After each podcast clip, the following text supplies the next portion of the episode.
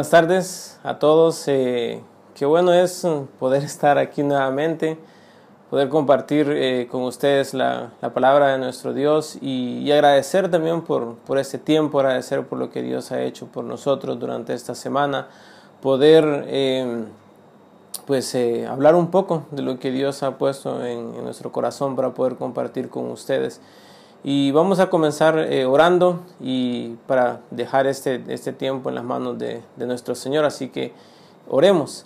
Padre, te agradezco por este día, Señor, por, por la bendición de estar aquí, Padre, porque nos permites compartir nuevamente tu palabra hoy, Señor. Gracias, gracias Dios por cada persona que está conectada, Señor, por los que eh, están escuchando, Señor, y los que van a escuchar después durante la semana este mensaje, Padre, que te pido que este mensaje pueda ser de bendición para, eh, para todos los que estamos eh, involucrados, Señor, hoy. que tú, Padre, puedas utilizar esta tu palabra, Señor, para cambiar nuestra mente, nuestro corazón y podernos darnos, podernos, que tú nos enseñes, Señor, lo que quieres o cómo quieres que nosotros nos comportemos como iglesia, Padre.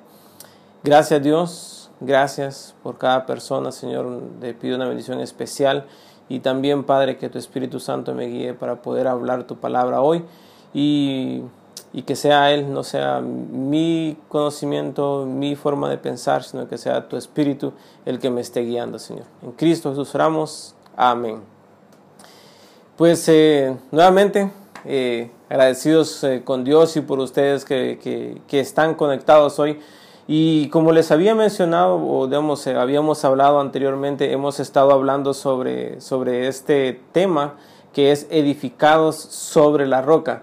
Y creo que sabemos y entendemos que el edificado sobre la roca se está refiriendo a, Dios, a Cristo, que es la, la piedra angular, la piedra principal. Y si estamos edificados en Él, eh, pues eh, la Biblia habla de que puede venir eh, las tormentas con todo, dice, y, vamos a permanecer, pero si nuestro fundamento, digamos, si estamos edificados en cualquier otra persona que no sea Cristo, va a venir las dificultades y pues nos dice la Biblia, grande es o será su ruina. Y ese, digamos, ese pasaje no solo habla, eh, no solo está hablando a una persona, sino que está hablando a la iglesia en general. Y para entrar, digamos, eh, para que tengamos un poco de, sepamos un poco cómo de, lo que hemos estado hablando en estas semanas, voy a hacer un resumen de las últimas eh, tres, cuatro semanas que hemos estado hablando sobre edificado sobre la roca. Y comenzamos hablando con Mateo 7:21. Y Mateo 7:21 dice Cristo, por lo tanto, todo el que me oye estas palabras y las pone en práctica es como un hombre prudente que construye su casa sobre la roca. Em, creo que hemos escuchado también ese, esa canción para niños que construye tu casa sobre la roca y vencerás. Y, es que el, pasaje habla, digamos, bastante de, de, de lo que incluye, de lo que involucra y los resultados de construir en nuestra casa sobre la roca. El pasaje dice, habla de dos cosas que hacen a un cristiano sabio. Y esas dos cosas son escuchar. Dice la primera parte, por tanto, todo el que me oye estas palabras. Ese por tanto va inmediatamente después del sermón del monte. Y en el sermón del monte encontramos eh, muchas directrices, principios bíblicos para que podamos o para que vivamos como cristianos. Y, hasta ahí está todo bien. Dice el que escucha. Dice todo el que me oye estas palabras.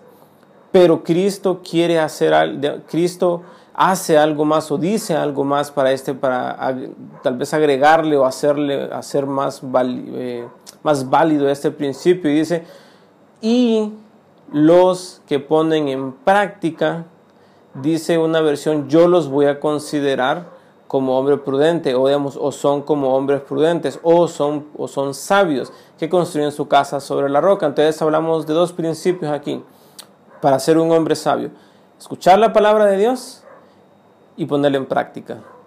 Se escucha sencillo, pero eh, involucra mucho más que solo lo que dice aquí. Y eso es lo que estamos hablando. Eh, de, estamos, estamos queriendo como iglesia escuchar la palabra de Dios, pero no solo eso, sino que ponerla en práctica. Entonces, juntos, como iglesia, llegaremos a ser eh, sabios y estar edificados sobre la roca. El edificar sobre la roca, estábamos hablando sobre el pueblo de Dios. ¿Quién edifica sobre la roca? El pueblo de Dios. Y aquí estábamos hablando eh, de dos cosas también. Una, vemos que la iglesia es un pueblo, no es un lugar. Somos un pueblo que se reúne.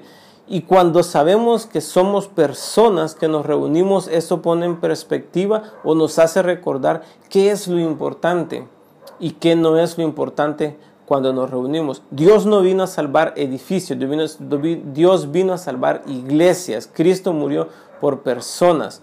Eh, no por edificios. Lo segundo es que el pueblo de Dios son personas, no números o no estadísticas. Em, y es, eh, es un cuerpo, somos un cuerpo unido, somos personas unidas en aquel que es la cabeza. Em, somos una familia que fue adoptada a través de Cristo, eh, en Cristo, en Cristo Jesús, para ser hechos hijos de Dios. Si nos enfocamos en estadísticas, nos vamos a convertir más en, una iglesia mercantilista, una iglesia que, nos interesa más los números, que nos interesa más las cantidades y, verse bien o decir un número grande. Tristemente hay muchas iglesias o muchos pastores que lo primero que preguntan eh, a otro pastor es cuántos miembros tienes. Y, no debería ser la preocupación para, para, una iglesia, una congregación local. Debería de ser, la preocupación debería, debería de ser esas personas con que nos reunimos, qué calidad o qué crecimiento o qué madurez espirituales tienen.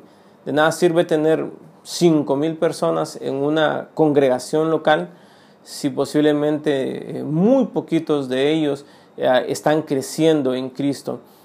El tercer tema que hablamos es el cuerpo de Cristo. La iglesia es el cuerpo de Cristo. Y aquí hablamos de estas cuatro cosas. Estamos, el cuerpo de Cristo está unido a Cristo y unos a otros. Aquí hablábamos de no, no somos llaneros solitarios. En, en el cristianismo no existe el cristiano llanero solitario. Dice que todos somos unidos a Cristo y estamos unidos unos a, otros. Por eso hay un compromiso unos a otros. También dependemos unos eh, a otros y eso nos hace que nos honremos y nos cuidemos unos a otros. Ese es el cuerpo de Cristo y dice que cuando todos están eh, desarrollando, desempeñando bien, eh, bien sus eh, dones y habilidades, el cuerpo funciona bien. Después hablamos, en el, tercer tema, el domingo pasado estuvimos hablando de que, el, de que somos, o que la iglesia es el templo del Espíritu. Y la iglesia es el templo del Espíritu Santo, la morada unida, creciente y santa de Dios. Por tanto, cada cristiano debería ser miembro de una iglesia y debería buscar la unidad, la santidad y el crecimiento de la iglesia. Y aquí estábamos hablando de Efesios 2 del 21 y 22, que ahí fue donde nos enfocamos para hablar de que somos el templo del Espíritu Santo. Y dice Efesios, en Él todo el edificio bien armado, o sea, en Él, en Cristo, todo el edificio bien armado, se va levantando para llegar a ser un, templo santo en el Señor. En Él también ustedes son edificados juntamente para ser morada de Dios por su Espíritu. Y aquí estábamos, estábamos viendo más a profundidad cuando dice todo, dice en Él todo el edificio. Y es que hay y debe de haber unidad en ese edificio que es la iglesia de Cristo, o sea, el cuerpo de Cristo. Entonces, todos, todos, toda la iglesia es el templo del Espíritu Santo, eh, el templo del Espíritu. Y la segunda que vimos es cuando dice bien armado y coordinado, cuando todos tomamos y desarrollamos el papel que nos toca, entonces la iglesia, el cuerpo de Cristo, se edifica hemos sido colocados para edificarnos eh, para edificar una casa espiritual, para edificarnos mutuamente hacia una casa espiritual. Y aquí 1 Pedro 2 decía esto, Cristo es la piedra viva. Recuerden, Cristo es la piedra viva, la piedra principal, rechazada por los seres humanos, pero escogida y preciosa ante Dios. Dice que al acercarse a Él, o sea, nosotros, también ustedes son como piedras vivas con las cuales se está edificando una casa espiritual. De este modo llegan a ser un sacerdocio santo para ofrecer sacrificios espirituales que Dios acepta por medio del Señor Jesucristo. Y otra vez, mientras todo el edificio, o sea, cada miembro, cada individuo que conforma una, una congregación local y al final la iglesia universal, eh, desarrolla su papel y es, cuando dice bien armado y coordinado, que cada quien está trabajando para edificar eh, esa casa espiritual, entonces dice en la tercera parte, en el versículo del versículo 21, dice, se va levantando para llegar a ser un templo santo en el Señor. Todos tenemos que trabajar, todos como parte de una congregación tenemos un papel para llegar a ser un templo santo. Y y aquí decimos, yo, Quique Vega, soy el templo del Espíritu. Ustedes, mi esposa Belinda, es el templo del Espíritu. Somos el templo del Espíritu. Entonces, cuando juntos, cuando todos trabajamos, cuando todos estamos bien coordinados, bien armados, bien capacitados, crecemos progresivamente hasta ser más como Cristo y ser un templo santo en el Señor.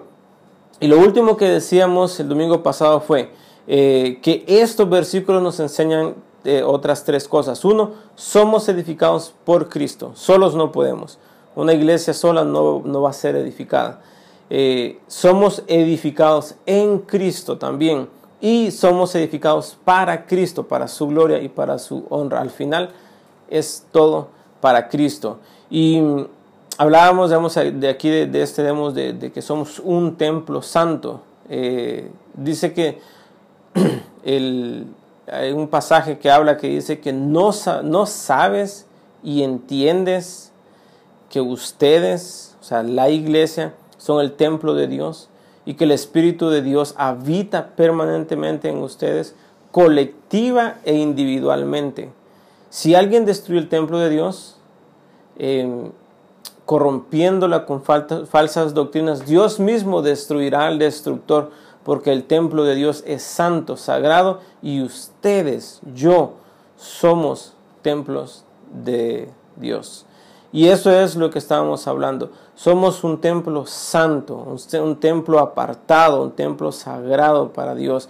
Y cualquiera que pueda venir a querer destruir, o si nosotros mismos eh, queremos destruir el templo de Dios, dice que Dios va, bueno, aquí el pasaje dice, alguno destruye el templo de Dios, dice que Dios mismo destruirá al destructor.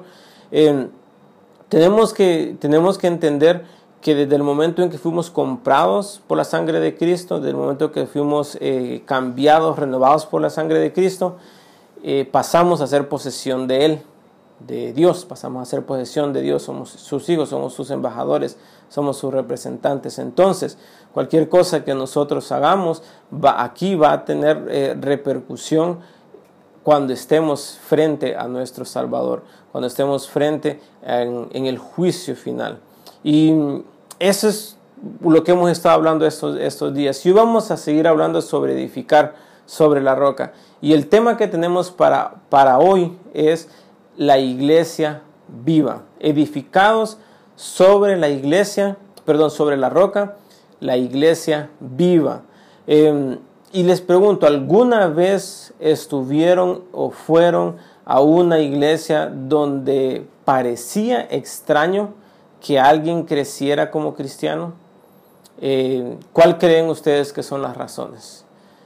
Eh, no sé si alguna vez ustedes pasaron tiempo en alguna iglesia donde realmente no crecían, donde se sentían estancados, donde siempre, eh, eh, donde vemos ese crecimiento, esa madurez espiritual que debemos tener, no, no existía o no había.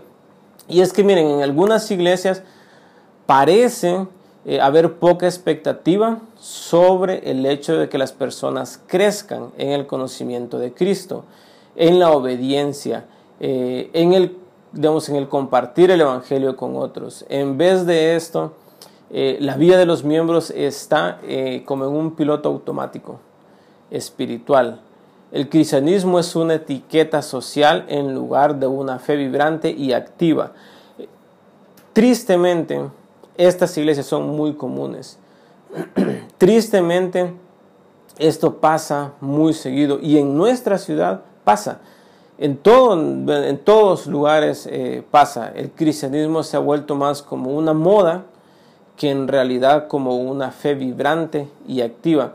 Pero esta clase de, esta clase de religión nominal y estancada no debería de caracterizar a una iglesia debería de ser diferente. Una iglesia viva debe de ser diferente. Y por eso eh, la, imagen que puse eh, al principio del título, si ustedes se fijan, eh, la, hace referencia, digamos, a, hace referencia, digamos, en el título donde dice una iglesia viva, habla, digamos, si ustedes se fijan en esa imagen, ahorita va a aparecer, es una flor muerta. Y es que muchas iglesias son así. Dicen ser una iglesia viva, pero en realidad son una iglesia de así de ese, de ese estilo. Entonces, de lo que vamos a hablar hoy, de la idea principal de la que vamos a hablar hoy es que la iglesia es un organismo vivo, o sea, vivo, compuesto de cristianos espirituales vivos y en crecimiento. Si estamos vivos, estamos en crecimiento. Por lo tanto, los miembros de la iglesia, de, las iglesias locales deberían animar y equipar a otros miembros esperando que estos crezcan espiritualmente. Entonces, vamos a hablar más sobre eso, pero para comprender un poco sobre la naturaleza de la iglesia como un organismo vivo, lleno del Espíritu Santo, necesitamos entender la historia, de, la relación de Dios con su pueblo. Y vamos a hablar un poquito de, eh, vamos a ir un poquito más atrás del Nuevo Testamento. Dice que cuando, cuando Dios liberó al pueblo de, Israel de la esclavitud en Egipto, le dio su ley. Si ustedes recuerdan que digamos, eh, eh, por siglos, por siglos, Israel desobedeció la ley de Dios aun cuando Dios mismo les eh, volvía a ellos y les decía, si ustedes se vuelven a mí, yo los voy a perdonar. Se volvían a Él, pero después al tiempo volvían a desobedecer. Entonces, dando, digamos, Dios les dio, eh, digamos, eh, bueno, perdón, el pueblo de Israel muchas veces le dio la espalda y se fueron o sirvieron a dioses falsos en muchas ocasiones. Al final, y eso lo vemos en la Biblia, dice que Dios los castigó, los, los expulsó de la tierra que les había dado. Pero en Jeremías 31, del 31 al 34, Dios mismo dice lo siguiente, y dice, Vienen días, afirma el Señor, en que haré un nuevo pacto con el pueblo de Israel y con la tribu de Judá no será un pacto como el que hice con sus antepasados el día en que los tomé de la mano y los saqué de Egipto, ya que ellos lo quebrantaron a pesar de que yo era su esposo fiel, afirma el Señor.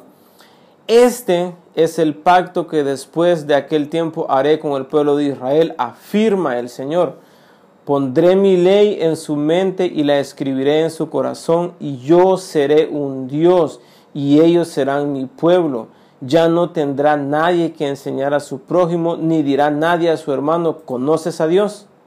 ¿O conoces a Dios? Porque todos, desde el más pequeño hasta el más grande, me conocerán, afirma el Señor. Yo les perdonaré su iniquidad y nunca más me acordaré de sus pecados. Eso es Jeremías 31, 34, vemos, y ese, ese es el, nuevo pacto, digamos, el pacto que Dios hizo con su pueblo. Y en ese su pueblo, ahora, en el nuevo pacto, entramos nosotros también. En Lucas 22, 20, Cristo dice que a través de su muerte, eh, sacrificial, ese nuevo pacto se hace vigente cuando dice, cuando hablamos en, la última cena, dice, este, esta sangre es el nuevo pacto, este es el nuevo pacto en mi sangre que se, derrama, digamos, o en, un sentido se va a hacer vigente para, para ustedes. Entonces, ese es el pacto del que Jeremías estaba hablando, el pacto de cuando Cristo vino a morir por nosotros eh, en la cruz. Estamos unidos a Cristo por fe, nuestros pecados han sido perdonados, conocemos al Señor y tenemos la ley de Dios escrita en nuestros corazones para que podamos obedecerla por el poder del Espíritu Santo. Tenemos el Espíritu Santo en nosotros. Los que somos hijos de Dios tenemos el Espíritu Santo. Entonces, conocemos eh, a Dios. Entonces, el nuevo pacto nos lleva a entender que hay un crecimiento constante eh, en, nuestra vida. Yo les pregunto yo, ¿qué creen que está mal si un cristiano vive sin que haya crecimiento espiritual en la iglesia? O digamos, sí, ¿qué creen que está mal si un cristiano vive sin que haya crecimiento espiritual en su vida? o si una iglesia está, no hay crecimiento espiritual. Em, la vida de un cristiano debe estar marcada por un crecimiento significativo y notorio cada día. Y, eso es hasta que nosotros nos muramos. El pasaje, los, pasajes del, Nuevo Testamento que hablan sobre esta, sobre la disciplina en la iglesia, nos enseña a esperar eh, que que no todo el que profesa eh, es eh, el nombre de Cristo en la iglesia es necesariamente un cristiano. Al mismo tiempo, vemos a lo largo del Nuevo Testamento que la iglesia es un cuerpo vivo en crecimiento. Y ahí vemos en, en 1 Pedro 2.5. Dice también ustedes son como piedras vivas, las cuales se, la, con las cuales se está edificando una casa espiritual de este modo llegan a ser un sacerdocio santo para ofrecer sacrificio espiritual que Dios acepta por medio de Cristo Jesús. Efesios 4:16 también habla de eso y dice, por su acción todo el cuerpo, o sea, la iglesia crece y se edifica en amor, sostenido y ajustado por todos los ligamentos según la actividad propia de cada miembro. Hemos hablado eh, un poco de esto eh, anteriormente, de cómo la iglesia crece y se, y se, edifica. Y eso es lo que está pasando. Eso, esa es una característica de una iglesia. En, en, estos, en estos dos pasajes, Pedro y Pablo nos habla sobre esa naturaleza de la iglesia. Crece y se edifica. No dice hasta, hasta qué punto o hasta dónde llega, sino que dice crece y se edifica pero también menciona algo que ya hemos eh, eh, venido eh, hablando. Ese crecimiento no va a surgir separados los unos de los otros, sino que tenemos que estar juntos para ir creciendo cada vez más en Cristo. Entonces, vemos que este, este nuevo pacto de la iglesia es una iglesia llena de cristianos genuinos que crecen, que están vivos. estaba recordando eh, en, la escuela nos, nos, enseñaban de los seres vivos. Los seres vivos que crecen, se reproducen y mueren. Entonces, entonces, si usted y yo decimos ser cristianos vivos, crecemos y hasta que nos morimos. Y, y eso es una característica de la iglesia, de cristianos genuinos. Vamos a crecer. Entonces vamos a pasar el, el, el resto del mensaje hablando sobre, sobre la imagen de una iglesia viva en crecimiento. Eh, y Pablo expone esto en Primera de Tesalonicenses 1, del 2 al 10. Y vamos a leerlo. Y dice, siempre damos gracias a Dios por todos ustedes cuando los mencionamos en nuestras oraciones los, recordamos constantemente delante de nuestro Dios y Padre a causa de la obra realizada por su fe, el trabajo motivado por su amor y la constancia sostenida por su esperanza en nuestro Señor Jesucristo. Hermanos amados de Dios, sabemos que Él los ha escogido, porque nuestro Evangelio les llegó no solo con palabras, sino también con poder, es decir, con el Espíritu Santo y con profunda convicción. Como bien saben, estuvimos entre ustedes buscando su bien. Ustedes se hicieron imitadores nuestros y del Señor cuando a pesar de muchos sufrimientos recibieron el mensaje con la alegría que infunde el Espíritu Santo. De esta manera se constituyeron en ejemplo para todos los creyentes de Macedonia y de Acaya. Partiendo de ustedes el mensaje del Señor se ha proclamado no solo en Macedonia y en Acaya, sino en todo lugar. A tal punto se ha divulgado su fe en Dios que ya no es necesario que nosotros digamos nada. Ellos mismos cuentan de lo bien que ustedes nos recibieron y de cómo se convirtieron a Dios, dejando los ídolos para servir al Dios vivo y verdadero y esperar del cielo a Jesús, su Hijo, a quien resucitó, que nos libra del castigo venidero.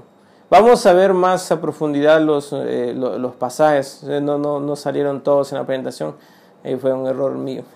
Entonces, no sé qué piensan ustedes cuando, cuando, cuando leyeron este pasaje, pero para mí es como, wow, esta iglesia es otro rollo.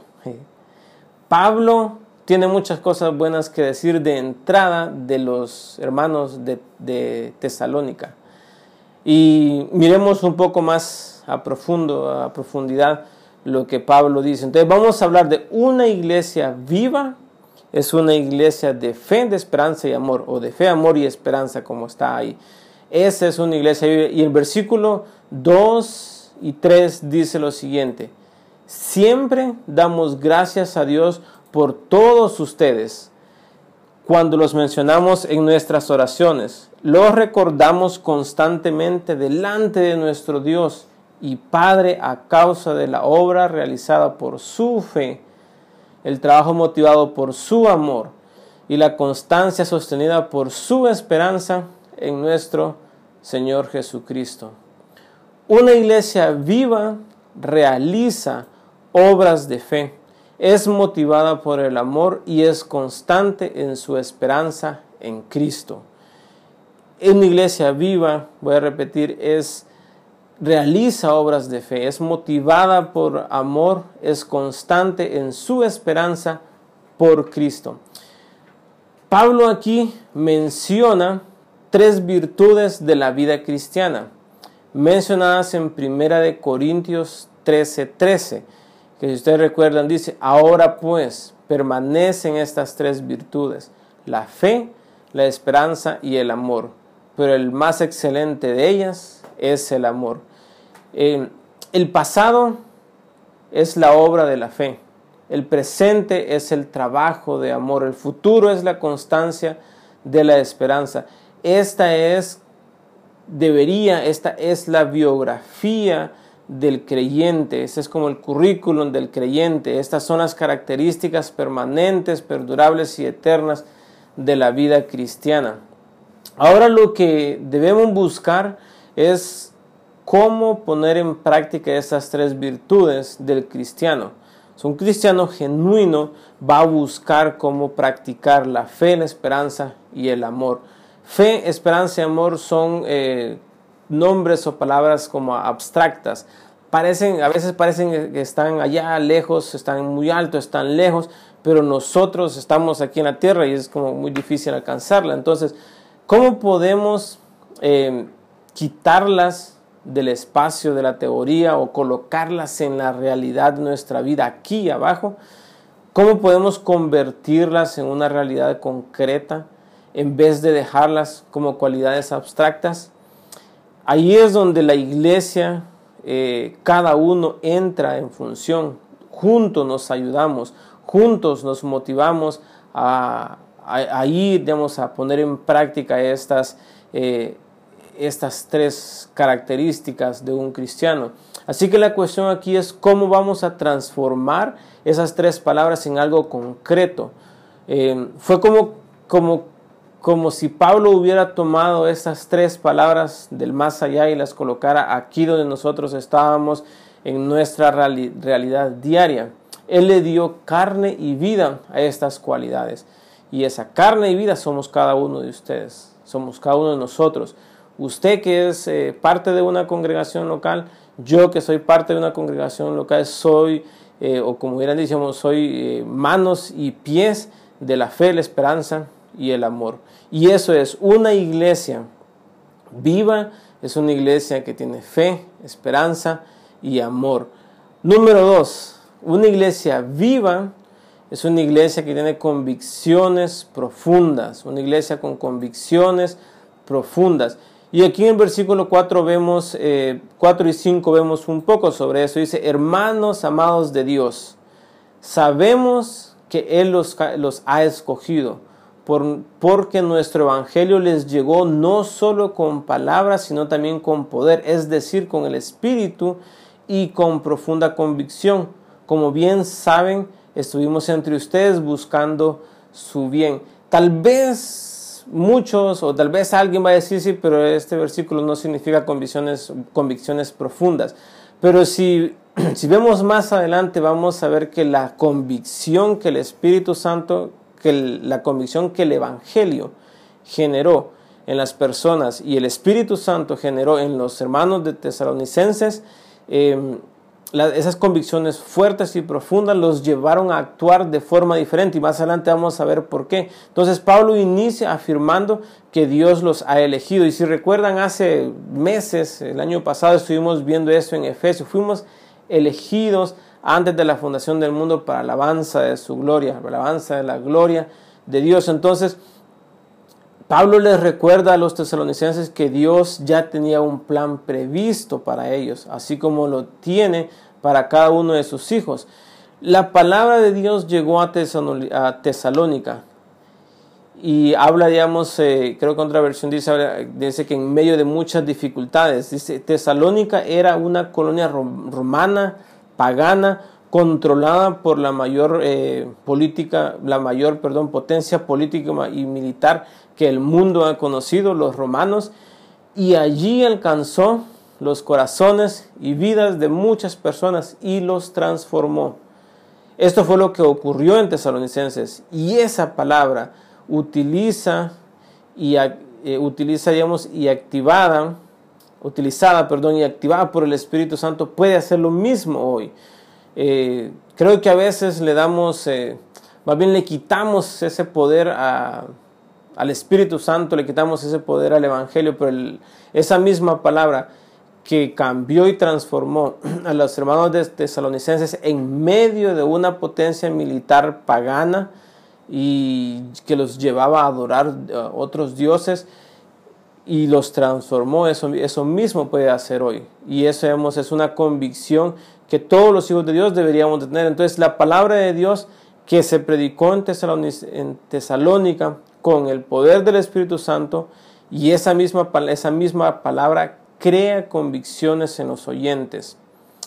Primero, la convicción de pecado y la necesidad de Dios como Salvador y Señor de nuestras vidas. Luego, convicciones de una vida de crecimiento y de, íntima relación con Cristo, eh, íntima relación diaria. Esto abarca la totalidad de nuestras vidas, nuestras emociones, nuestros pensamientos, nuestras intenciones. Entonces, una iglesia viva con convicciones fuertes no puede alejarse de esa palabra que Dios eh, dejó para nosotros, que fue predicada a nosotros. Y solo es a través de la palabra de Dios, a través de lo escrito en la palabra de Dios, es que podemos llegar a tener eh, convicciones profundas en Cristo. Eh, si no, todo va a ser duda, todo va a ser diferente, todo va a ser em, no va a tener el poder que en realidad tiene la palabra de Dios. Entonces, una iglesia viva tiene convicciones fuertes. Y para pasar, antes de pasar al tercer tema, quiero decir, cuando estoy hablando de una iglesia que tiene convicciones fuertes, no, no solo estoy hablando de una persona, estoy hablando de toda la congregación. Entonces, toda la congregación tiene convicciones fuertes y esa es una iglesia viva. Número tres, una iglesia viva imita y es ejemplo. Y ya vamos a hablar de eso, digamos, de imita y es ejemplo. Entonces el versículo 6 y el 7 dicen, Pablo le está diciendo a los tesalonicenses, ustedes se hicieron imitadores nuestros y del Señor cuando a pesar de muchos sufrimientos recibieron el mensaje con la alegría que infunde el Espíritu Santo. De esta manera se constituyeron en ejemplo para todos los creyentes de Macedonia y Acaya. Ahí está lo que les decíamos que hicieron ejemplo, eh, aún digamos, a pesar de los muchos sufrimientos, ellos recibieron el mensaje de alegría. Y como les decía, los cristianos eran eh, perseguidos por los romanos a, muerte. No era una persecución suave, era una persecución a muerte. Pero aún así, dice que ustedes se hicieron, Pablo diciendo a la iglesia de Tesalónica, se hicieron imitadores nuestros, dice Pablo, eh, y del Señor. Y si recuerdan, digamos, y aquí es algo, eh, algo que, bueno, lo voy a hablar un poquito más adelante, pero Pablo dijo, imítenme a mí como yo imito a Cristo. Y aquí dice, ustedes están imitando a mí porque yo estoy imitando al Señor. Y, y, a pesar de cualquier dificultad, a pesar de lo que les estén haciendo, lo que les estén diciendo, ustedes lo hicieron así. Y dice que recibieron ese mensaje con alegría, o sea, una alegría que solo infunde el Espíritu Santo, que con alegría imitaban a Pablo, y al Señor, e independientemente de lo que eso, de las de lo malo, por decirlo así, de las dificultades que eso trajera a su vida.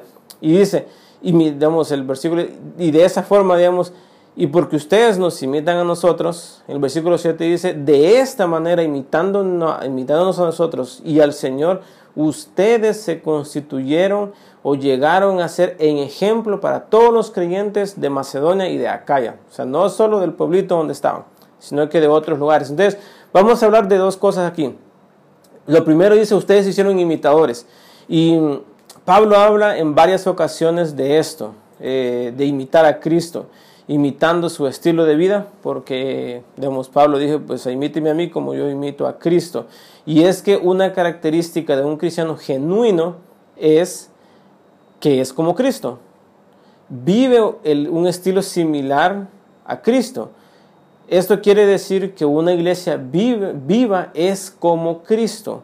La obra la, hace las obras de Cristo y vive el estilo de vida de Cristo. Y no estoy hablando de, digamos, de, no sé, de andar, digamos, por todos lados como andaba Cristo, algo así, sino que estoy hablando de, de esos principios que regían la vida de Cristo de esos principios que hacían mover a Cristo hacia, hacia adelante, hacia honrar a su Padre, a nuestro Padre, de, obedecer los mandamientos que, Dios había dejado. Entonces, vamos a escuchar, y esto yo creo que hemos, lo escuchamos a cada rato, eh, por todos lados que la gente dice, sé la versión única de ti mismo, sé original, o no imites a nadie, sé tú mismo. Pero déjenme decirles que yo sí quiero hacer una copia. Y en este caso una copia exacta de Cristo. Y la verdad es que no me importaría si, la gente lo nota. Más bien, estaría feliz que la gente lo notara. Y es que eh, los cristianos de la, de, digamos, de la primera iglesia, de la iglesia original, eh, ellos, ellos eran así. Y en el libro de Hechos, en, el, libro, en el capítulo 11, 26, es donde surge por primera vez este adjetivo de cristianos. Y lo que significa cristianos es, significa pequeños cristos. Y se les decía así porque su estilo de vida era una copia exacta de Cristo. Era una copia que reflejaba ese estilo de vida de, de Cristo al que ellos estaban queriendo imitar. Entonces serán llamados cristianos. Entonces, cada vez que usted y yo decimos soy cristiano, estamos diciendo soy un pequeño Cristo. O sea, automáticamente decimos que estamos imitando el estilo de vida de Cristo. La pregunta para mí es, y la pregunta que me surge aquí es, ustedes y yo que digo, que, digo ser cristiano, ¿en verdad estoy reflejando a Cristo, en verdad soy un pequeño Cristo.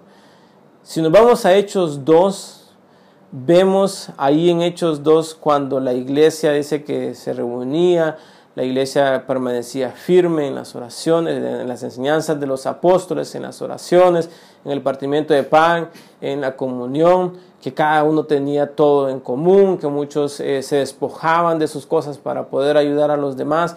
Dice que, cada día el Señor añadía a los que deberían ser salvos. Ellos, eh, esos cristianos, y que la verdad en Antioquía fue donde, donde se, se refirieron por primera vez a los, eh, a, los seguidores de Cristo como cristianos, eso es lo que eh, refleja ser, ser cristiano, ser de Cristo, ser un, pequeño Cristo. Entonces, con esto una de las cosas que quiero que, que pensemos es cuántas veces hemos usado el, adjetivo soy cristiano de una forma simple, de una forma que no tiene valor, de una forma que no significa mucho o no significa nada sino que simplemente, como decía anterior, como un sticker que todo el mundo lo tiene en Cihuatepeque, entonces todo el mundo es cristiano. ¿Cuántas veces hemos eh, profanado ese hecho de decir soy hijo de Dios, soy un pequeño Cristo? Em, estoy representando a Cristo, pero mi vida va por otro lado, mi vida es contraria. Em, en verdad estoy reflejando a Cristo cuando yo digo que soy cristiano o estoy reflejando algo más. Lo segundo que dice este pasaje, y es, decíamos, ustedes se hicieron imitadores nuestros y del Señor, eh, dice, a pesar de nuestro sufrimiento, recibieron el mensaje con la alegría que infunde el Espíritu Santo. De esta manera, dice el versículo 7, se constituyeron en ejemplo a todos los creyentes de Macedonia y de Acaya. Primero imitemos a Cristo para después ser ejemplo en la comunidad. Creo que el mayor honor, el mayor honor que podemos tener es que alguien nos diga, sos mi ejemplo a seguir porque sos como Cristo. Eh, uno se siente bien, pero se siente también con una responsabilidad mayor. Pero qué bueno que la gente pueda decir, pucha, Quique es diferente. Eh, veo a Cristo en Quique, lo voy a imitar, lo voy a seguir. Y eso es lo que deberíamos de buscar todos como cristianos. Como cristianos. Pablo dijo a los, a los tesalonicenses, se constituyeron en ejemplo para todos los creyentes de esa área.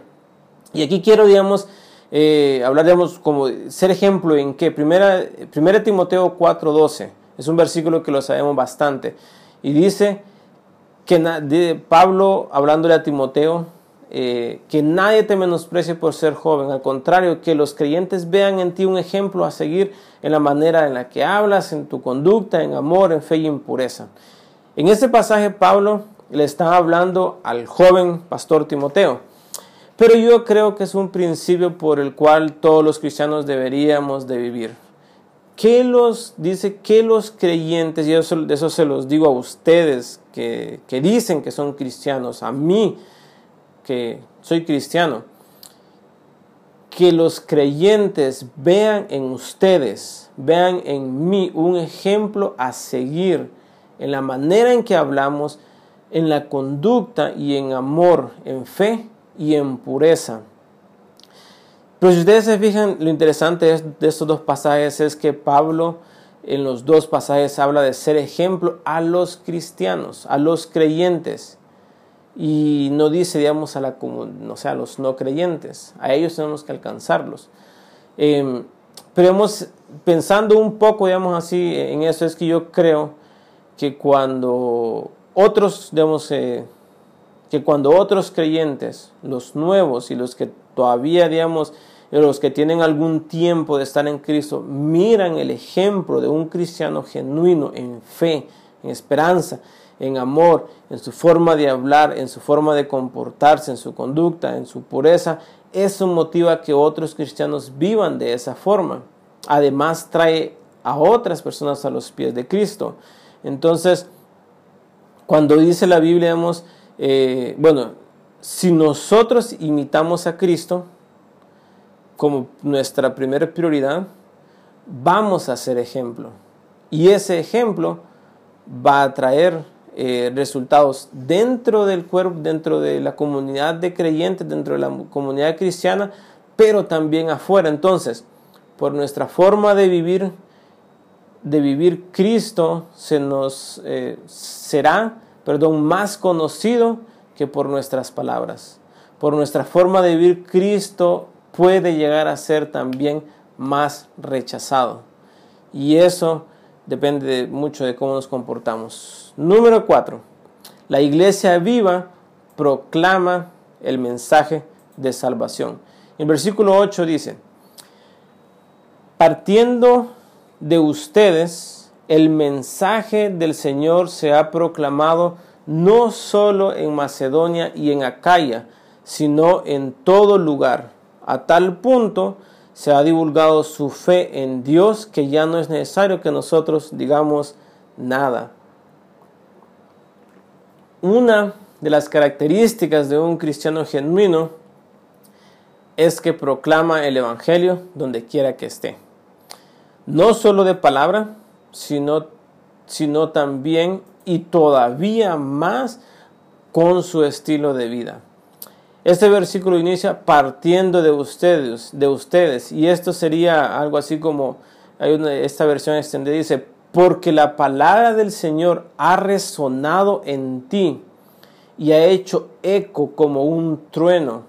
O sea, la palabra de Dios se ha metido tan fuerte en nosotros que básicamente servimos como un diapasón y estamos eh, resuena esa palabra como un trueno. Dice, no solo en Macedonia y en Acaya, sino que en todos los lugares las noticias de tu gran fe en Dios se ha extendido. De modo que nunca necesitamos decir algo al respecto. Este fue, este es eh, los tesalonicenses, esto fue lo que pasó ahí. Ellos así se habían comportado y esa fe que ellos tenían en Dios los llevó a proclamar el mensaje del Señor por todos lados. Y en este caso dice eh, a Pablo y digamos los que estaban con, con, Pablo, digamos eh, Silvano y Timoteo, o sea, dice que ellos, dice que no fue necesario que ellos mismos dijeran algo, porque los hermanos de la iglesia de tesalonicenses ya habían proclamado el mensaje de salvación. Entonces, un una iglesia viva es una iglesia que proclama el Evangelio. Y aquí no estoy hablando otra vez. Aquí no estoy hablando de los domingos o los días de reunión. Aquí estoy hablando de cada uno de ustedes, donde quiera que están. Si es un cristiano, perdón, genuino, si es un cristiano que donde el Espíritu Santo vive y es un cristiano con convicciones fuertes, va a proclamar el Evangelio donde quiera que, esté. ¿Por qué? Porque ese mensaje ha resonado tan fuerte en nosotros que sale, no solo de nuestras palabras, sino también por nuestra forma de vivir. Número 5, es una iglesia viva, es referente miren lo que dice, vamos, eh, los últimos dos versículos del, pasaje, dice, ellos, hablando de los hermanos de Macedonia y Acaya, dice, ellos mismos cuentan de lo bien que ustedes nos recibieron y de cómo se convirtieron a Dios, dejando los ídolos para servir al Dios vivo y verdadero y esperar del cielo a Jesús, su Hijo, a quien resucitó, que nos libra del castigo venidero. Entonces, una característica de una iglesia viva es que es referente dentro de la comunidad de servicio al Dios verdadero y todo lo que eso incluye. Es referente de, como hablamos anteriormente, de, de, palabra, de fe, de amor, de pureza. y eso en este caso Pablo dice que los hermanos de, de Macedonia y Acaya son los que hacen referencia de los hermanos de, tesalonicenses, que, que de cómo ellos recibieron a Pablo, a Silvano y a Timoteo, aún en medio de todo lo que estaba pasando, ellos lo recibieron entonces, eh, de cómo ellos dejaron, eh, ellos son testimonios de cómo ellos dejaron su, digamos, su forma eh, pecaminosa de vivir, de cómo dejaron todo lo que les estorbaba para seguir a Cristo, los ídolos, eh, cualquier cosa, digamos, con tal de, de servir a Cristo. Y los creyentes genuinos dentro de la iglesia deben mostrar un constante esfuerzo por apartarse del pecado, dejar aquellas cosas que los ate a su vieja naturaleza, deben dejar los ídolos de su vida.